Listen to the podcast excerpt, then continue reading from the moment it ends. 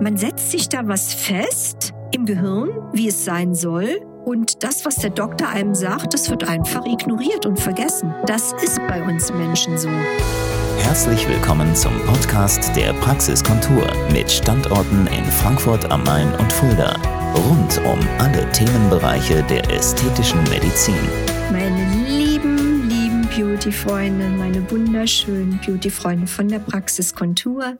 Ich bin es, eure Dr. Nicole David, euer Beauty Doc. Und in der Vorweihnachtszeit freue ich mich, dass du trotzdem ein bisschen entschleunigst, dass du ein wenig sogenannte Ich-Zeit dir gönnst und mir heute dein Gehör schenkst. Als Thema habe ich mir ausgesucht, dir nochmal zu berichten, was das Gehirn so Verrücktes macht bei Aufklärungsgesprächen und wie häufig wir eigentlich dann in den Kontrollterminen nochmal eine kleine Gegenregulation machen müssen. Das hört sich jetzt komplizierter an, als es ist. Ich will es kurz dir erläutern. Also, Patient kommt, war noch nie irgendwo zu einer Unterspritzung zum Beispiel und möchte seine Stirnfalten gerne kletten lassen mit Botulinumtoxin. Je nachdem, wie tief die Faltentiefe sich schon darstellt, kann das bedeuten, bei kaum oder wenig sichtbarer Fältelung, dass direkt mit der ersten Behandlung eine Woche bis zwei Wochen später das Faltenrelief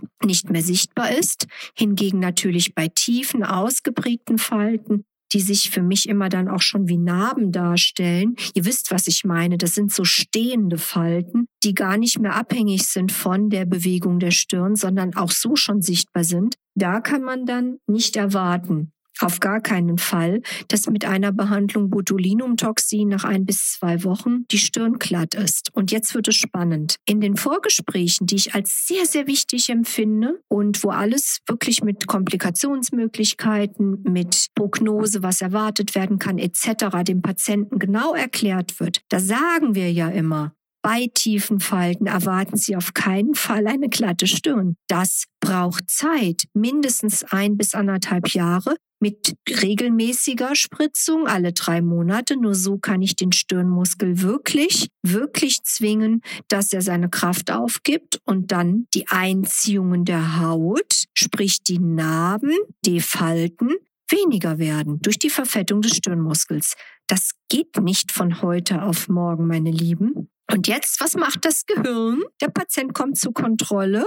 Wir machen Fotos, zeigen die Vorher-Nachher-Effekte. Und bei von weg tiefen Falten sagen die Patienten, ach, da hätte ich mir aber mehr erwartet. Ich dachte, das ist weg. Es ist wirklich irre, meine Lieben. Wir sagen es, wir lassen es uns unterschreiben und das Gehirn macht aber genau das Gegenteil. Und da passt wirklich für mich der Spruch, die Hoffnung stirbt zuletzt, weil man setzt sich da was fest im Gehirn, wie es sein soll, und das, was der Doktor einem sagt, das wird einfach ignoriert und vergessen. Das ist bei uns Menschen so. Deswegen dachte ich, es macht mal Sinn, euch das nochmal zu erzählen. Das ist schon fast für mich ein Running Gag in der Praxis. Und klar, ich bin da ganz entspannt und erkläre es dann nochmal auch in Ruhe und sage auch nochmal, wir haben doch drüber gesprochen. Meistens kommt dann kleinlaut, ja, aber ich dachte, aber voll süß.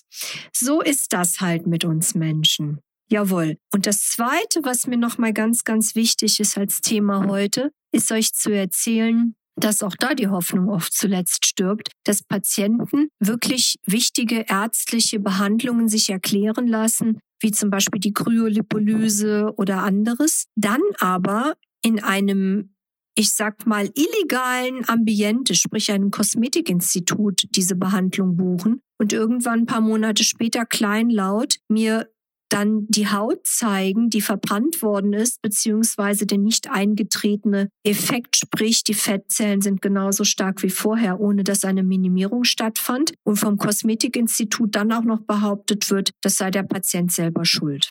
Also, was will ich damit sagen? In Deutschland ist es seit nunmehr, ich meine, zwei Jahren oder drei Jahren verboten, invasive Behandlungen wie zum Beispiel Kryolipolyse in einem Kosmetikinstitut zu machen. Und sowas ist tatsächlich eine Straftat. Das gehört in rein ärztliche Hände. Und der Grund, warum die Patienten natürlich dorthin gehen, also manche zumindest, Das ist die Geldgeschichte, weil das ist da einfach günstiger. Warum? So ein China-Gerät für 8000 Euro ist nicht vergleichbar mit einer 100.000 Euro Maschine. Dafür kann ich garantierte Effekte vorlegen, was dort nicht der Fall ist. Und ich darf die Behandlung machen und das Kosmetikinstitut nicht.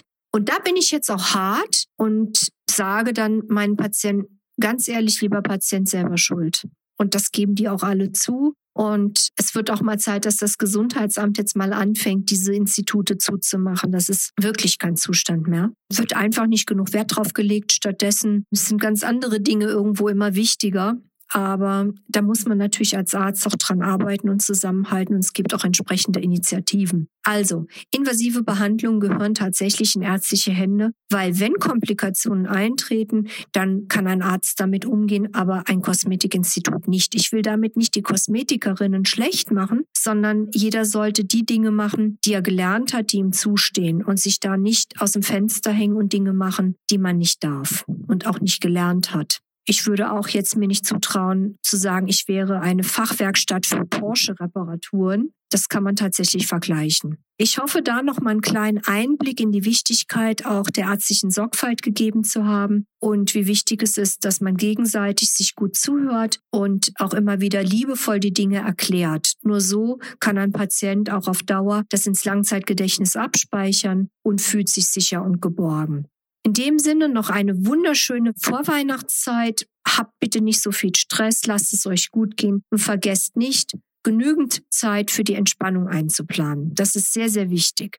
Ich freue mich schon auf euch und auf den nächsten Podcast. An der Stelle bis ganz schnell wieder. Eure Dr. Nicole David. Bis bald. Das war der Podcast der Praxiskontur. Sie finden uns im Steinweg 10 in Frankfurt am Main, in der Friedrichstraße 13 in Fulda, online unter praxis-kontur.de sowie auf Facebook, Instagram und YouTube.